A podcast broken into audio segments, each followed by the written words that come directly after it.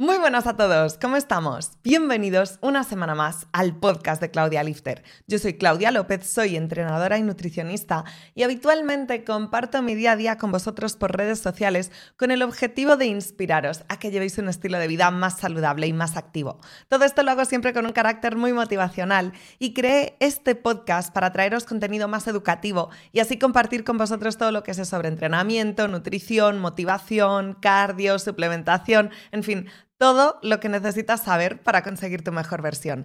Y hoy voy a contaros exactamente cómo hago las dietas a mis clientes. Yo creo que es súper útil aprender esto porque lo puedes aplicar a ti mismo y sin la ayuda de un nutricionista, si quizá no te lo puedes permitir en este momento, puedes conseguir tus objetivos siguiendo un buen plan nutricional. Así que dentro intro y vamos a por ello.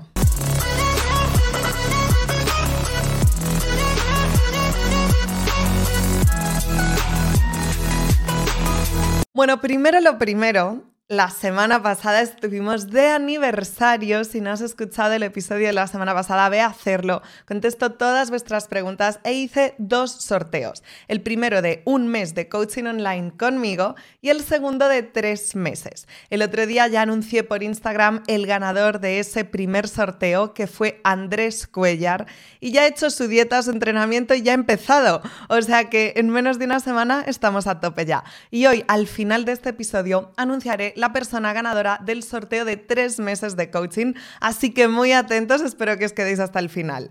Lo que quiero compartir con vosotros hoy es cómo es mi metodología de trabajo, ya que muchas veces eh, me llegan clientes que ya han estado con otros entrenadores, nutricionistas, con otros coaches y que llegan mm, descontentos con el trato recibido o descontentos con la metodología que estaban siguiendo o bien porque no tenían ese feedback cercano y es todo a través de una app y no sabes si te están haciendo un copia y pega, si la persona que está detrás de esa app es la persona a la que tú has contratado o esa persona solo pone su imagen y todo ese planning lo hacen otros profesionales.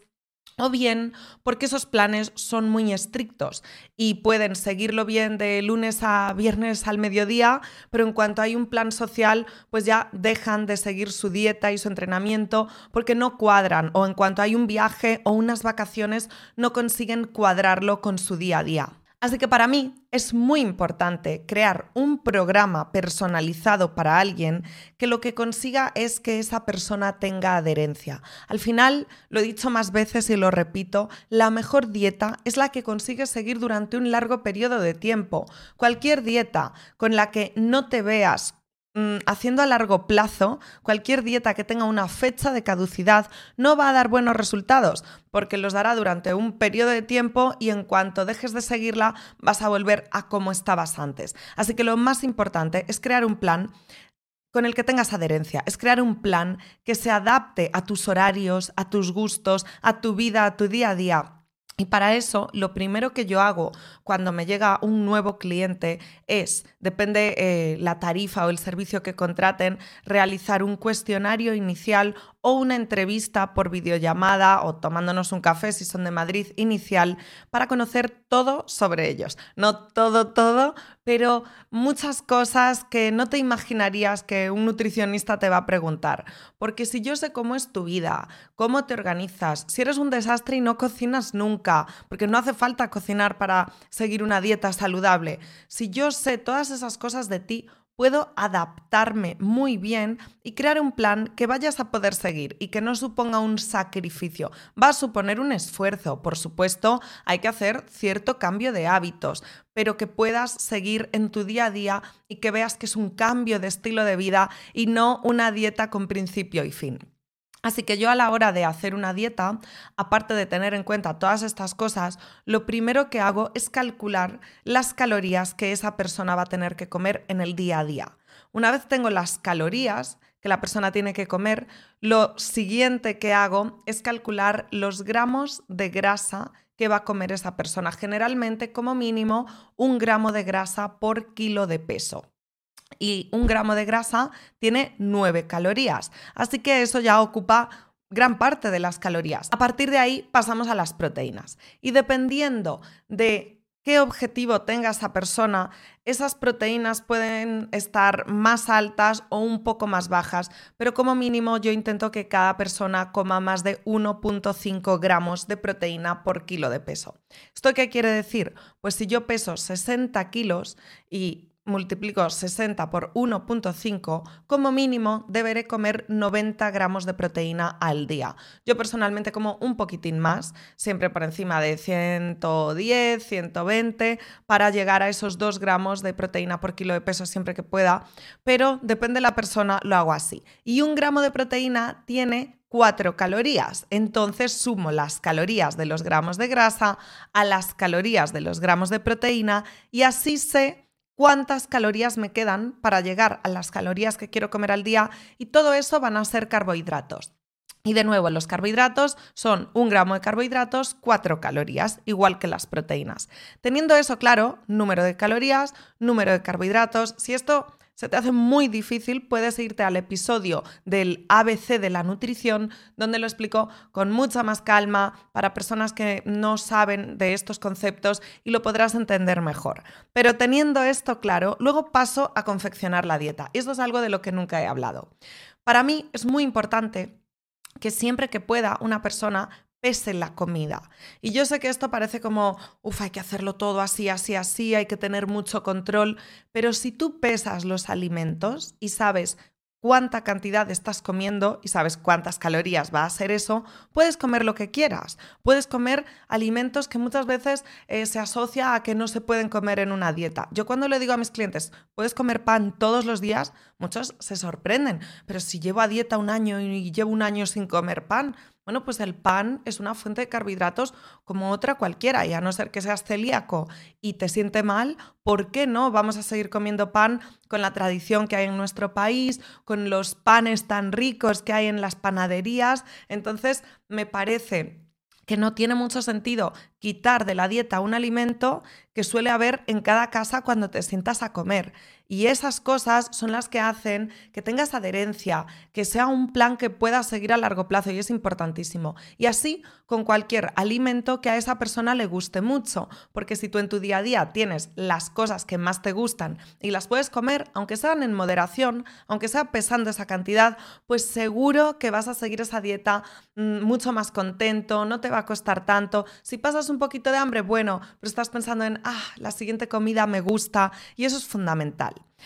Dicho esto, lo que hago es ver cuántas comidas quiere hacer esa persona al día, porque nos da igual que sean tres, cuatro, cinco, seis, me adapto a lo que la persona suele hacer y le gusta hacer, porque cada uno tiene el apetito regulado de forma diferente. Y si tú no desayunas porque no tienes hambre, pero luego a media mañana tomas una pieza de fruta y luego haces comida, merienda y cena, yo te voy a hacer una dieta que se adapte a eso, no hay ningún problema. Entonces lo que hago es distribuir en ese número de comidas la cantidad de proteína que esa, que esa persona va a comer porque eh, al final es muy importante que las tomas de proteína vayan divididas a lo largo del día y que no toda la cantidad de proteína la metamos en un chuletón de un kilo. Al final eso va a ser mucho más difícil de digerir, tu cuerpo no va a utilizar de la misma manera toda esa proteína para la síntesis proteica, para la reparación de tejidos, para la creación de la masa muscular. Así que si hacemos tres comidas al día, yo voy a procurar que en las tres tengas un aporte de proteína. Y tengo aquí la dieta de Andrés, el ganador del sorteo, para tomarla como ejemplo. Andrés es mexicano y vive en Estados Unidos. Y yo que tengo la suerte de haber vivido tanto en México como en Estados Unidos, pues pensé en algunas cositas de la gastronomía mexicana que puedes encontrar en Estados Unidos y son saludables, como por ejemplo las tortillas de maíz, eh, cosas así, para incluirlas en su dieta y que sienta que come pues las cosas que le gustan, pero en moderación para conseguir su objetivo.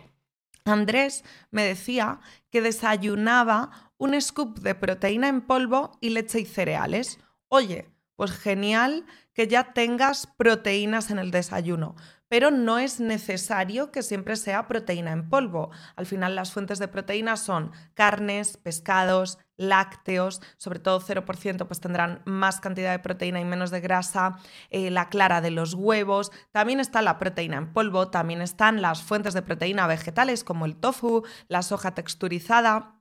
Pero yo lo que quería era que Andrés tuviese más opciones y que estar a dieta no signifique comer todos los días proteína en polvo. Entonces en el desayuno le mantuve esa cantidad de proteína, pero en vez de un scoop vamos a pesarlo y asegurarnos de que es la cantidad que yo quiero que tomes, porque un scoop puede ser de 20 gramos o de 40 o de 30. Entonces vamos a asegurarnos de que esa cantidad está controlada. Y le di también otras opciones, como pueden ser pechuga de pavo, siempre que tenga más de un 90% de pavo, como puede ser jamón serrano, aunque esto en Estados Unidos es más difícil de conseguir, pero hay otros jamones tipo jamón cocido que también tengan más de un 90% de carne, como pueden ser huevos, un revueltito de huevos por la mañana, eso en México yo lo comía mucho con tortillas.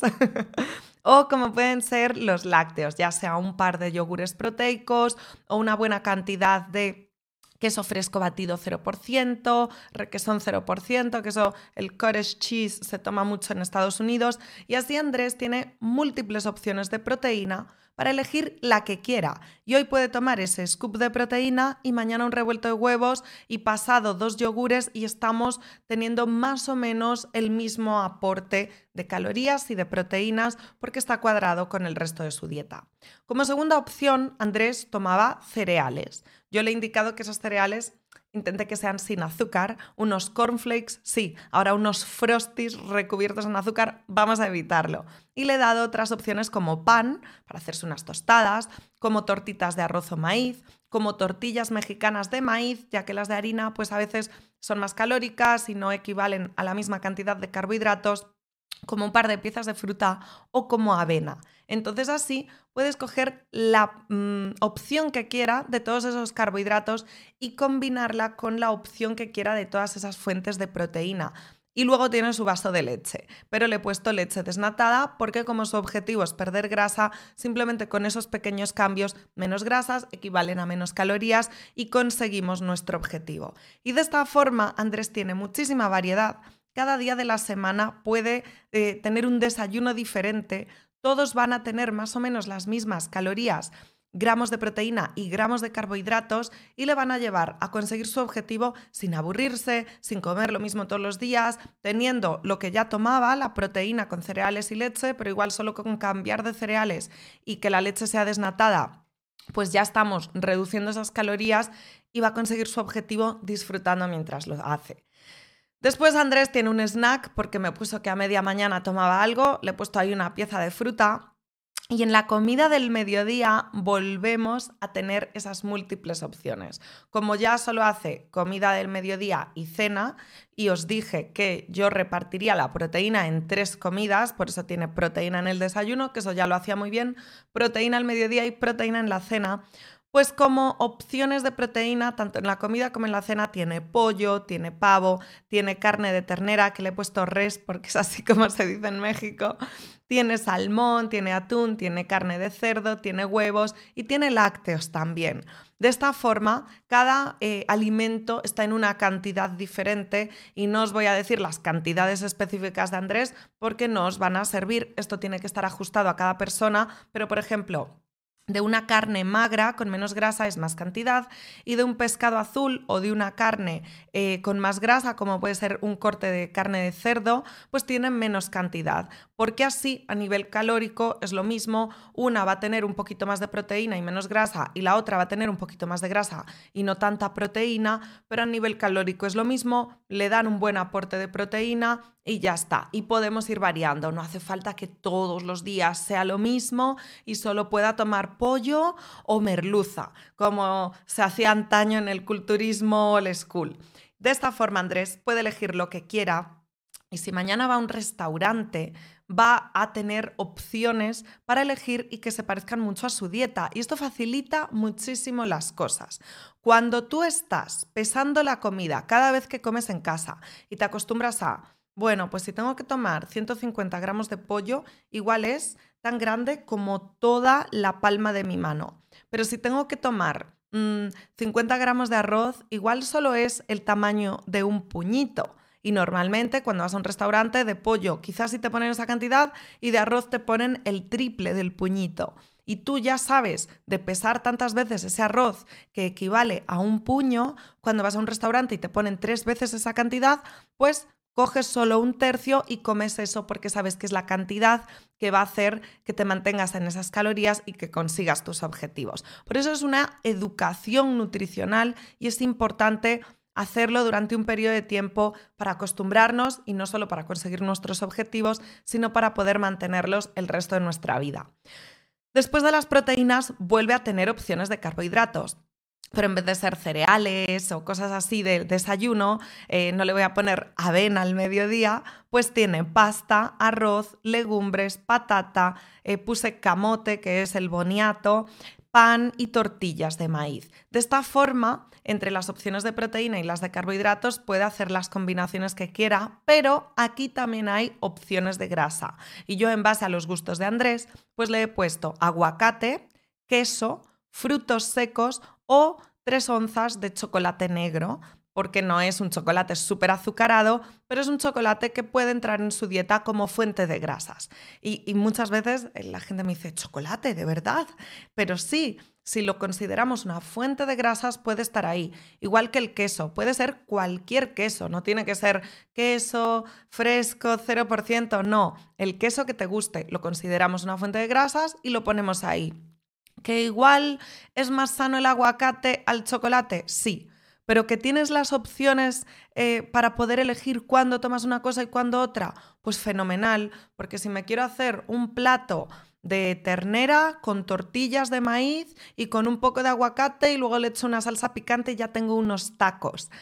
Pero si me quiero hacer otro día otro plato y en vez de aguacate tomarme unas onzas de chocolate de postre, jolín, pues qué libertad para poder seguir una dieta que me lleve a mis objetivos, pero que yo pueda ir variando y comiendo lo que me apetece en cada momento. Y esta es la clave del éxito, de verdad. Y después le pongo que tiene que tomar o vegetales o ensalada o una cremita de verduras. Una de las tres cosas para tener pues el aporte nutricional necesario, esos micronutrientes que nos dan los vegetales y que son tan importantes. Y la cena es prácticamente igual. Cambian un poquito las cantidades, pero es prácticamente lo mismo. Imaginaos qué fácil es tener una dieta que tú pesándola varias veces en tu casa ya te has acostumbrado a ojo a cuáles son las cantidades y poder ir a un restaurante, ver una carta y como tienes tantas opciones de pollo, pavo, pescado azul, huevos, lácteos, tantas opciones de carbohidratos, patata, boniato, arroz, pasta y luego opciones de grasas, puedes elegir un plato de un restaurante y decir, ah, sin salsa ah, pido aceite de oliva. Y como este plato no tiene ni aguacate, ni queso, ni frutos secos, ni chocolate, mis grasas van a ser un chorrito de aceite de oliva. Y luego los vegetales de acompañamiento o una ensalada como primero. Y de repente estás siguiendo tu dieta, comiendo fuera y has aprendido a leer una carta y saber qué opciones cuadrarían en tu plan nutricional. Es maravilloso y por eso yo de lunes a viernes como todos los días fuera de casa. Uno de los primeros episodios de este podcast, hace un año, fue eh, Come sano sin cocinar, algo así. No estoy segura de que ese fuese el título exacto, pero os cuento en qué restaurantes de Madrid suelo comer qué me suelo pedir y cómo hago mi dieta, sean cuales sean las calorías que, estoy consumiendo en el momento, pero fuera de casa. Os lo juro que es facilísimo, pero para que sea fácil, primero te tienes que acostumbrar, tienes que hacer un trabajo previo, tienes que pesar la comida durante X tiempo para que ya seas capaz de adivinarlo más o menos a ojo. Esta es la forma en la que yo trabajo con mis clientes, esta es la dieta que le he mandado a Andrés. Y después, en función de cómo le vaya, de cuánto progrese, de si en dos semanas ha perdido un kilo, bueno, fenomenal, no hay que tocar la dieta que han pasado cuatro semanas y solo ha perdido medio kilo y su objetivo es perder grasa, pues igual hay que recortar. Y en esa opción de la comida o de la cena de pasta, arroz, eh, patata, etcétera, pues le recorto un poquito la cantidad y que siga progresando. Y además le pregunto, oye, ¿en qué momento del día pasas más hambre? ¿En la cena? Bueno, pues no le voy a recortar carbohidratos de la cena, se los voy a recortar del desayuno y la comida Así, en ese momento en el que él pasa más hambre, puede seguir comiendo la misma cantidad. Y la gente suele decir, no, hay que cenar ligero o hay que no tomar carbohidratos en la cena. Pero si tú pasas más hambre en la cena, ¿Por qué vas a hacer eso si lo puedes quitar de otro momento del día? El total calórico diario es el mismo y vas a conseguir los mismos objetivos. He ahí la clave de conseguir objetivos sin pasarlo mal, sin hacer sacrificios, sin hacer una dieta que va a tener un fin, sin hacer una dieta que sabes que llega el fin de semana y te la pasas porque, porque no vas a seguirla. De esta forma aprendemos hábitos, tenemos educación nutricional, sabemos tomar buenas decisiones y conseguimos lo que queremos sin sufrir demasiado. Obviamente, si estás en déficit calórico, sobre todo si es agresivo o si llevas meses en déficit calórico, habrá días que pases hambre. Es normal. Si estás perdiendo grasa es porque a tu cuerpo le falta energía. Si te falta energía es normal sentir hambre, pero hacerlo comiendo lo que te gusta de forma saludable y pasando un poquito de hambre de vez en cuando es ideal. Y esto es todo por hoy, lifters, en cuanto a cómo hago las dietas. Si no tienes nutricionista, no puedes permitirte contratar a uno o no quieres y quieres conseguir un objetivo, te recomiendo que lo hagas así porque lo vas a conseguir y lo vas a poder mantener en el tiempo, que es lo más importante. Y ahora voy a deciros quién ha sido la persona ganadora del sorteo de tres meses porque tengo todos los pantallazos de todas las personas que han compartido eh, el screenshot o pantallazo, ya no me sale el español, en sus stories de Instagram etiquetándome. Y la persona que ha ganado esto, lo estoy haciendo en directo, es Elena Brufal. Aquí lo tengo me pone que esta historia no está disponible, claro, porque lo compartió el sábado a las 6.51, pero está aquí. Yo no sé si se ve desde la cámara. Por favor, edición, un zoom. Elena Brufal, has ganado tres meses de coaching online conmigo de entrenamiento y nutrición. Así que por favor escríbeme por MD o por email por donde quieras y nos ponemos manos a la obra enseguida. Y ya por acabar este episodio voy a contestar las preguntas que me habéis hecho. Como sabéis, siempre dejo a lo largo de la semana un sticker de preguntas en mis stories y pongo, eh, que grabo podcast, déjame aquí tus preguntas y las contesto largo y entendido.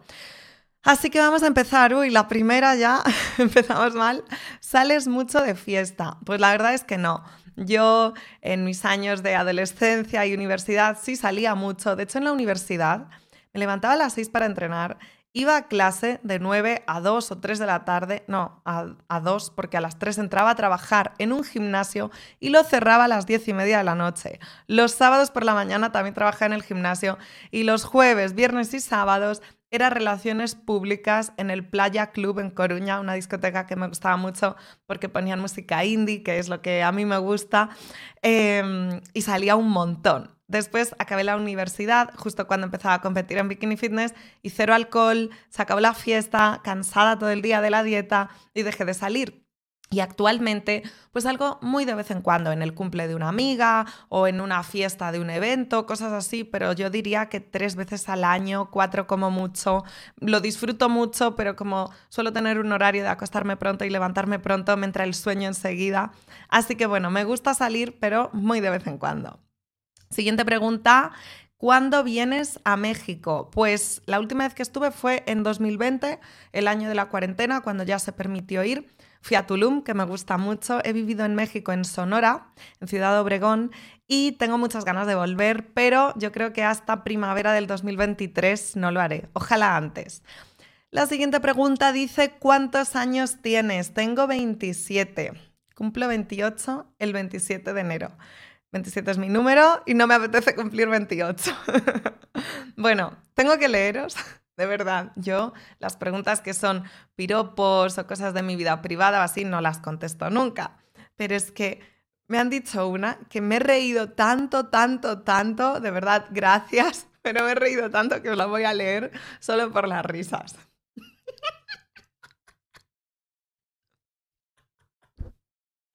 Dice, ¿Usted se comió algún imán? Porque me atrae demasiado. No puedo, no puedo. Estoy llorando. Pasamos. Pasamos a la siguiente. Eh, ¿Cuántas horas como mínimo hay que dormir? Hay que me meo. ¿Cuántas horas como mínimo hay que dormir para que el cuerpo se recupere? Pues bien, lo ideal sería dormir 8 horas todos los días. Os lo juro que estoy llorando, ¿eh? Ay, lo ideal sería dormir ocho horas todos los días. Yo, que llevo el Oura Ring, que me mide el sueño, em, me pone que de media duermo siete horas y tres minutos y la verdad es que me encuentro bien. Yo muchas veces me acuesto pronto, me pongo una alarma a las seis y media y a las seis estoy despierta, o sea que entiendo que si me pasa eso es porque he descansado bien y me despierto de forma natural y es maravilloso y me sale siete horas de media de sueño. Así que entiendo que cada persona tiene pues un número de horas que necesita. Hay gente que necesita nueve. Los adolescentes suelen necesitar más horas de sueño y es normal. Y muchas veces se les trata de vagos o de perezosos o todo el día durmiendo, pero es algo necesario. Eh, me parece que demonizamos mucho el sueño, que esta cultura de la productividad y de hacer cosas eh, hace que no puedas descansar bien y es fundamental porque cuando duermes es cuando tu organismo se repara, tu cerebro, tus neurotransmisores, todo, todo sucede mientras duermes. Así que cuanto más duermas, mejor. Siguiente pregunta, ¿cómo de complicado ves el boxeo una vez que empiezas? Uy, pues muy complicado. Os contaba en anteriores episodios que empecé a hacer boxeo, esta es mi tercera semana, las dos primeras semanas fui tres días cada semana y esta solo llevo uno, a ver si puedo hacer un segundo porque mucho trabajo. Y la verdad es que la primera clase fue como, uff, cuánto he aprendido en un solo día. Y ahora todas las clases siguientes es como, Dios, qué mala soy. Si pego rápido, pego sin fuerza y si pego fuerte, pego lento. Em, la coordinación, el no sé qué. Entonces, bueno, pues se hace complicado. Es un deporte muy técnico, muy exigente a nivel físico, mucho cardio, fuerza, pero me está encantando. Es maravilloso aprender un deporte de cero. A mis 27 años me encanta, me apasiona. Em, y la última pregunta dice, ¿cómo has empezado en este mundo? Bueno, en este mundo del fitness, entiendo. Pues justo os lo decía antes, yo siempre he querido ser entrenadora, toda la vida fui deportista, hice diferentes deportes, diferentes disciplinas y al final lo que más me gustaba era la parte de estar en forma, no nadar o correr o bailar o hacer hockey patines o todas las cosas que he hecho, sino el cómo todos esos deportes te permiten tener una forma física que eres rápido, tienes resistencia, eres flexible, tienes movilidad, tienes fuerza. Al final eso es lo que me gusta, por eso yo practico muchos deportes diferentes. Entonces quería ser entrenadora personal o preparadora física y por eso estudié INEF. En INEF tienes que hacer unas pruebas físicas para entrar a la carrera, no solo es la nota de selectividad y la media y todo eso, y yo ya las hice con antelación porque te las guardaban, porque sabía que era lo que quería estudiar. Em, y al acabar INEF me estaba preparando para competir en Bikini Fitness, de hecho competí por primera vez el día después de mi graduación. y mm, eh, cuando empecé a competir, empecé a compartir contenido por Instagram, igual tenía 2.000 o 3.000 seguidores, y la gente ya me preguntaba, oye Claudia, yo quiero tener esos abdominales, yo quiero estar como tú, ¿cómo lo haces? Hazme una dieta. Y yo no podía hacerle una dieta a alguien porque, porque había estudiado INEF, no nutrición, así que me metí a estudiar nutrición también. Mientras tanto, trabajaba de entrenadora personal en un gimnasio, me mudé a Madrid, seguí trabajando de entrenadora personal en un gimnasio, y eh, comencé a hacer coaching online después de estudiar nutrición. Nunca he pasado consulta en una clínica porque lo hice para aplicarlo, para poder tener mi negocio de coaching online y así dejé de trabajar en un gimnasio, me lancé a emprender y hasta el día de hoy. Ahora mismo, bueno, dejé de competir ese mismo año, competí solo cuatro veces. La última fue el Arnold Classic Europe de 2017, que se hizo en Barcelona. Y bueno, he seguido compartiendo contenido, he seguido creciendo, evolucionando. Ahora, además de esto, pues em, creo contenido para otras marcas como décimas. Y la verdad es que compagino todo, me gusta un montón. El fitness es mi pasión. Eh, pues ahora estoy aprendiendo boxeo, pero también esta semana corrí 10 kilómetros, el martes creo. Voy compaginando todo, sigo haciendo pesas, me encanta. No Mm, vería mi vida, no concebiría mi vida sin estar en forma y estar entrenando día a día o seis días a la semana. Y me gusta mucho poder transmitir esto a otras personas, poder inspirar, poder animar a que la gente se, se ponga las pilas y cambie su estilo de vida y gane en salud y en calidad de vida. Así que así es como comencé y así es como sigo. Espero que os haya gustado este episodio. Nos vemos y escuchamos la próxima semana y os mando un besito enorme.